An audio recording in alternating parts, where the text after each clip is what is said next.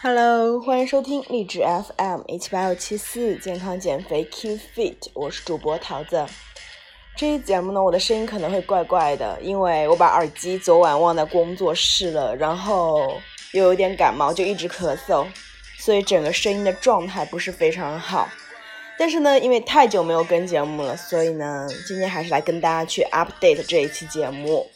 这节目内容其实超级简单，在过去的节目中有去说过，但是因为我是刚旅行回来，然后我旅行回来之后就会发现，哎，就其实会有点懒散，就不太想运动，然后加上身上的那个赘肉啊，哈，可能又有点多，所以呢，就搞了一个减脂群，然后在里面大家会进行二十一天的打卡。昨天给大家去讲科普知识，文字是有发送到群里面。但是我觉得很多东西的话，文字跟语言是不一样的，所以今天我会把我昨天说的一些，呃，减脂初期需要知道的一些概念的文字说成语音版本，大家可以去仔细听。OK，那我们现在就进入正题。那首先我在群里面就问的第一个问题啊，这不是我问的，是小伙伴问的，我来回答的。他说。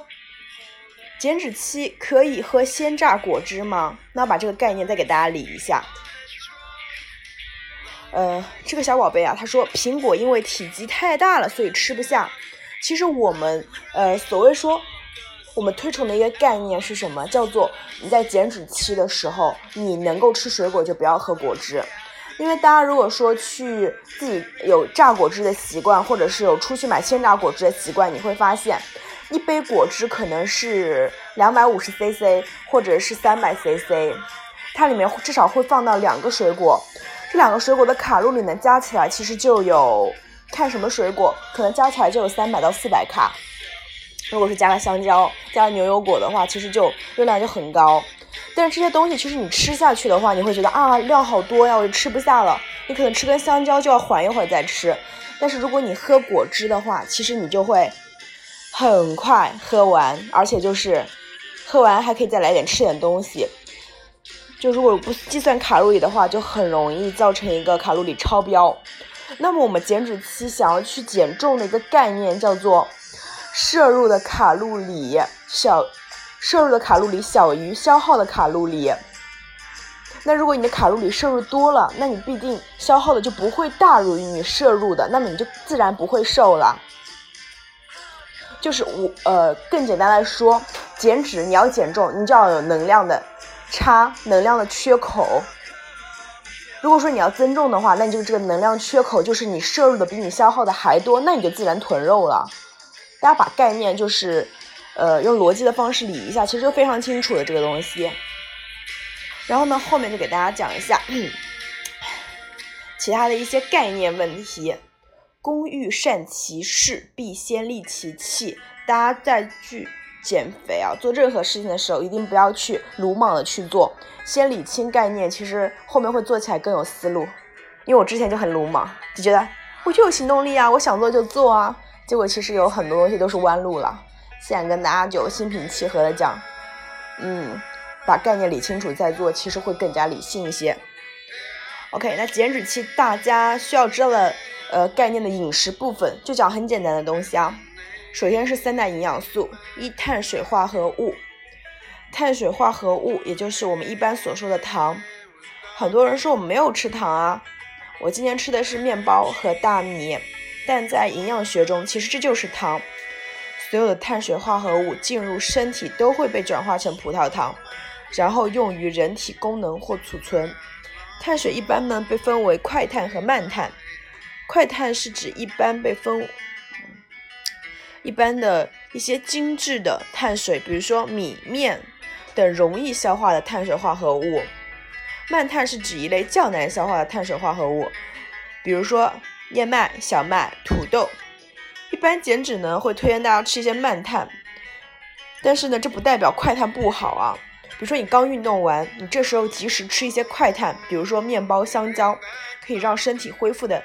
更快，再给大家理一下这个概念。碳水我们分两种，快碳和慢碳。很简单，快碳就是你身体可以快速吸收的，慢碳就是你身体缓慢吸收的。那你快速吸收之后，你的身体就会恢复的更快。然后你的就是就会更容易饿。但是我们减脂期其实，呃，要有一个能量插口，我们其实不能吃太多。所以你当你吃慢碳的时候，你消化的慢了的话，你的饥饿感就会延迟，你就没有那么容易饿。所以我们比较推崇吃慢碳。但是你不能说你两百斤一下子就吃慢碳，这不行，要就是要有过渡期。就比如说你可以，呃。把大米啊杂粮放在一起煮，变成一个快慢碳结合，然后后面再慢慢去改善，根据自己的一个适应情况慢慢去改。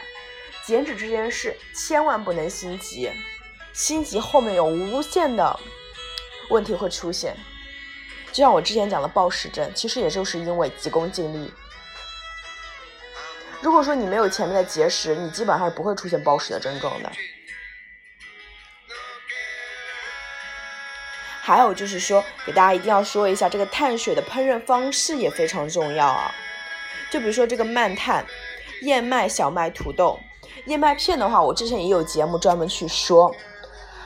大家在减脂这些燕麦，吃纯燕麦片。大家买那个贵格最便宜的那种即食燕麦片，我觉得就还蛮好的，就把握量就可以了。因为它不是很好吃，所以这个量也不会吃多。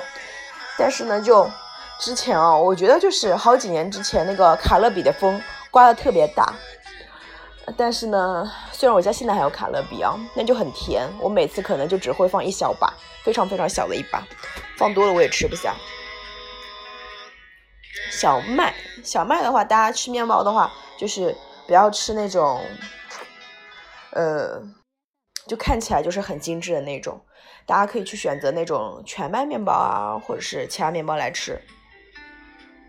全麦还有北还有欧包，就是那种看起来又难看的这种老老的旧旧的颜色深深的那种，其实他们会更加的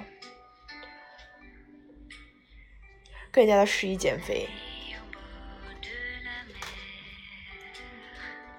刚我们家那个邻居啊，小孩不知道为什么在叫，我忽然听到了，不知道有没有录进去。还有土豆的烹饪方式，大家也要记住。当如果你是无油的烤土豆，或者是水煮土豆，或者是蒸土豆，那没有问题。但是如果你是炸土豆，或者是呃煎土豆，那就有问题了。烹饪方式非常重要。减脂期大家是尽量用非常简单的烹饪方式，首选蒸、微波炉和爆炒，次选水煮。呃，这个是又到一个，就是留住营养的一个成一个环节了。反正大家就记住嘛，就越简单的烹饪方式其实会越好一些。然后后面跟大家去谈一谈脂肪，脂肪呢似乎是很多人避之不及的问题，好像吃了就会胖，好像说了也会胖，所以有油的东西坚决不吃啊，肥肉也不吃。但谁又能想到呢？脂肪是我们生命必不可少的东西。脂肪的用处，它是燃料、能量储藏形式和构成体身体的基础物质。脂肪也分为不饱和脂肪和饱和脂肪，当然还有一类比较特殊的坏的不饱和脂肪，也就是平时说的氢化植化油、植物油。长期食用呢，会对心血管系统不利。要特别注意，不饱和脂肪一般存。存在于植物油、肉类食品、鱼等。饱和脂肪一般存在于乳制品、加工类食品。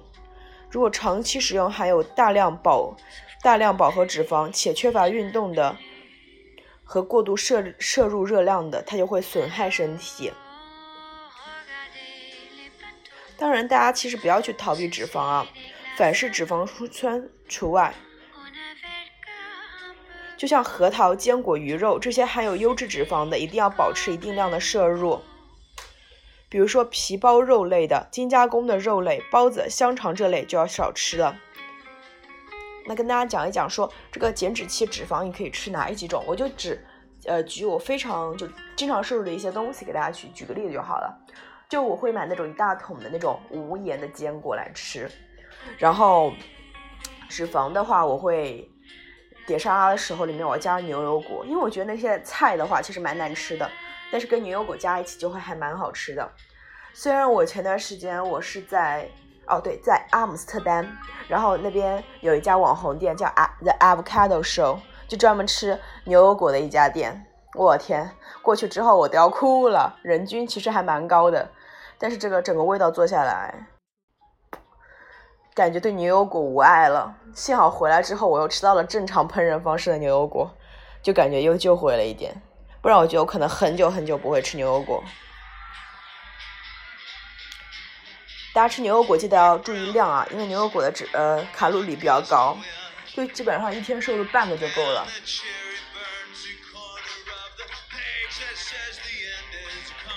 刚想了想，其实我对牛油果是真爱啊！除了在阿姆斯特丹吃那一顿不太好的牛油果盛宴之外，就我面膜的话，我有用一个牌子的牛油果睡眠面膜，也是非常好，有那种清醒焕肤的作用。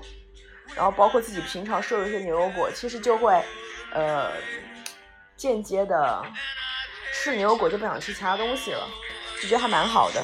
而更多的是觉得它绿色的比较健康嘛，森林奶油。这个名字听起来也是棒棒的。还有脂肪的话，大家在减脂期经常会去说到的东西就是三文鱼。三文鱼的话，大家也要注意它的一个摄入总量啊，一不小心就会吃多。就我也经常会这样，但是会控制量啊，因为三文鱼的脂肪含量还是非常高的。鱼肉的话，大家也可以多吃啊。减脂期推荐那个龙利鱼，那个鱼又便宜又挺好吃的。好，下面就讲蛋白质了。蛋白质这个东西，大家一定要多摄入，因为蛋白质它真的是可以延缓饥饿的。虽然说，呃，你会，就如果说你听我节目，你是健身教练的话，你会觉得，如果说你平时蛋白质吃多了，就吃的真的还蛮多的，你会经常放屁，就说的有点不太雅，就是会有一些消化方面的一些，可能就没有那么容易消化，就是这种还是要把握一个量的问题啊。蛋白质，蛋白质呢是人体和动物结构的组成成分，功能数不胜数，包括形成脑神经系统、血液、肌肉、皮肤和头发，传输铁、维生素、矿物质、脂肪和氧气，维持酸碱和体液平衡的关键要素。蛋白质呢由氨基酸组成，八到十种的必需氨基酸无法由人体合成，必须从饮食中摄取。一般来说。动物产品包含所有的必需氨基酸，称为完善的蛋白质，而植物类食物不包含。但是呢，大豆、黄豆是一个例外。大豆是含有完善的蛋白质，因此动物蛋白质和大豆是比植物更好的优质蛋白质来源。呃，如果是素食主义者的话，那么他不吃肉类蛋白，就一定要多吃一些大豆的蛋白。还有呢，就是大家的一日三餐最好能做到按时去吃，特别是蛋白质啊，不然容易导致肌小症。肌小症呢，我还跟我们就是教练请教过，什么叫肌小症啊？他是 ACE 认证的教练，他说肌小症呢，就是可能你年轻的时候感受不出来，但是你老了之后，你会发现你的皮和肉是分离的，就是你的肌肉其实是会在里面，然后你的肉会非常松，就是那个皮一抓有一大把，那个叫肌小症。再讲一下大家减脂期一个呃蛋白质可以吃哪些？就首推嘛，鸡胸肉，对吧？但是大家这个烹饪方式要记住了，就我就不知道大家讲说啊，我这鸡胸肉煮的好柴啊，好难吃啊，是怎样一种体验？因为我觉得我煮鸡胸肉就还蛮好吃的呀。大家可以在轻松的在微博上搜到鸡胸肉的各种做法，就试一下就可以了，就不用自己就是买回来丢锅里，然后煮到就是。不能煮了为止，那样肯定会柴。就只要花心思，用点爱在烹饪上面，一定不会难吃的。好了，刚刚给大家讲了这个三大营养素：碳水化合物、脂肪和蛋白质。大家有问题的话，可以在微博上艾特我桃子萌不萌，或者在评论区给我留言解渴。后面如果大家有兴趣的话，我可以开一些其他的群，然后给到你们一些知识的，给你们输入一些知识，然后大家可以。也可以做一个线上健身嘛，都行，只要你们有需要，那我觉得我能做的都可以嘛。然后现在给大家讲一下这个减脂和减重的概念，需要就不停的重复的这个。减脂和减重这个概念啊，其实大部分人都不是很清楚。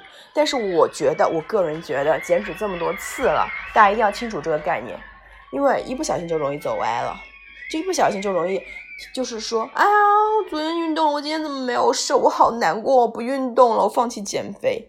但实际上完全没有必要，因为减重、减脂和减重完全两个概念，分清楚概念，然后再去做事情，其实我觉得会更加的。方便一些，也会更加的理智一些。好，那跟大家讲这个概念啊，减脂是指要减的脂肪，也就是肥肉，但是不代表体重一定会下降。减脂呢，取决于能量赤字，也就是每天摄入的热量与你消耗的能量差值。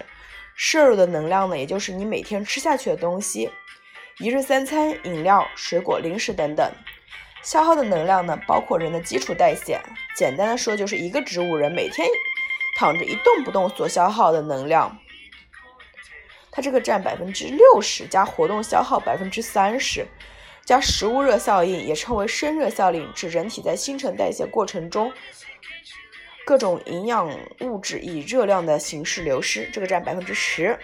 所以减脂一定要好好吃饭啊，而且呢，最好就是一日三餐的量是均衡的，也就是说差不多，不然食物的热效应也就没有了。基础代谢最简单的都是多喝水和增加肌肉量，活动消耗也就是说增加运动，从三三方面入手都增加了额外的消耗，控制好饮食就可以达到减脂的目的。好，给大家捋一下概念啊，先给大家插一个八卦，就前几天我有闺蜜给我发信息啊，哎说你知道那个，哎是哪一个网红来的？我忘了啊，是是咪蒙还是谁？我忘了。我忘了那个网红叫什么名字，反正就是说他在微博上就就几年前就一直在说自己这个减脂的概念，就是说是自己从多少斤瘦到多少斤，然后呃又过了几年是前两年吧，又写了一个自己从多少斤到多少斤，然后今年又写了个自己从多少斤到多少斤的一个，就每次的一个差值都很大，在里面完全不提运动，完全就是讲减肥，减减肥讲那个节食，然后这次。就其实这样子说的话，如果说你节食真的瘦的话，那你真的是不容易。就我觉得你还蛮厉害的。但是我闺蜜后面就配了张照片，叫做她今年又复胖了。所以说，大家如果减重的话，你可能你二十岁还能作，你二十五岁还能作，你三十岁你再作的话，你就是对自己特别不好，你不爱自己了。就这个作的话，你会把自己的整个代谢作作掉，然后自己的基础代谢都会作掉，然后就会。越减越胖，就你想一想，你好不容易那个节食减个一个星期，瘦了好几斤，好开心啊！周末跟朋友聚个餐，周一一上称好了，就可能又会伤心两天。所以我觉得，还是不要有那种大起大落的减脂，最多就是最后减的还是心态。你只要能够一直维持你平和的心态，你没有太多的物欲的话，你自然会减下去。就像我今天早上看到一句话，我在群里面跟大家去分享了，叫做“放弃暂时的快乐，换取另一种更长久的快乐”。你短期吃了火锅熬了夜，呃，就会觉得，哎，我此时是快乐的，也许是快乐的，也许是快乐之后又是落空的那种心情。但是如果是你自律了，你真的是达到自己想要的身材，那我觉得你是一种长久的快乐。就无论穿什么都很好看，每天，嗯，每天其实就我觉得活着嘛，又有奔头，每天取悦自己，就觉得自己哎美美的，我觉得其实还是个蛮好的事情。就真的是看到自己就会笑一下，就会觉得嗯，辛苦是值得的。我觉得这样子才是一种比较好的状态嘛，因为一直在变好，一直在期待自己变好，而不是仅把自己的目光停留在此刻，我过好此刻。我觉得大家如果说有这个时间的话，一定还是要去塑造自己想要的身材嘛，毕竟更健康。不说完美，我们更健康。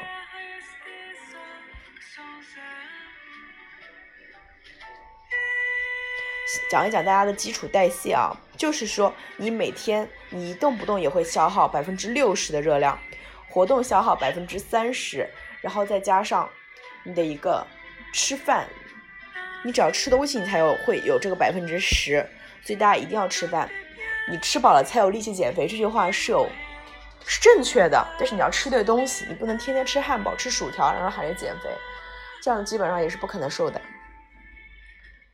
吃对东西，然后把这个量也掌握好了，然后再加上运动的话，一定会瘦的。OK，然后后面给大家讲再讲一下这个有氧运动和无氧运动，其实不够，嗯，一般健身房认为说分有氧运动和无氧运动，其实是不够准确。在 ACE 中呢，我们将训练目的分为抗阻训练和心肺训练。力量训练呢，顾顾名思义呢，就是通过逐步增加阻力来刺激肌肉发育的运动。心肺训练就是通过定期的体力活动引起心肺。心脏、肺、血液和肌肉组织的适应能力，并促进更多体力活动的能力。举个例子，买菜，我把菜买好了，但是要把车菜拿到自行车上，菜有十斤，我拎着菜走了几百米，找到我自行车，这个就是力量训练，训练的是核心。但是接下来我要骑自行车回家了，要骑几公里，这就是心肺训练了。当然，不管是力量训练还是心肺训练，都有助于减脂。特别是当两者结合时，可以将减脂的效果最大化。大家可能觉得力量训练还是不重要的，觉得我这个，因为跟他强调很多次，力量训练一定要做，一定要做，一定要做，记好了。有氧运动你真的可能你瘦了，瘦的很快，但是老听众一定会知道啊，我经常跑马，但是我会我从我基本上很少跟你们说啊，我在马拉松。去跑马拉松的时候认识了，就是身材多么好的人，就没有的，就基本上没有，真的没有，真是没有。你只有做力量训练，你的身材才会非常非常好看。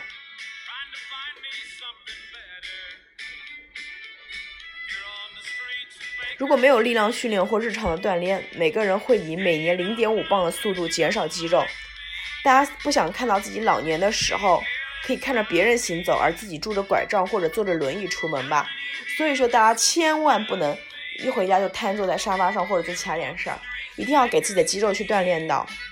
不说练的多好看，一定是他的一个呃维持日常正常活动能力，这是要的。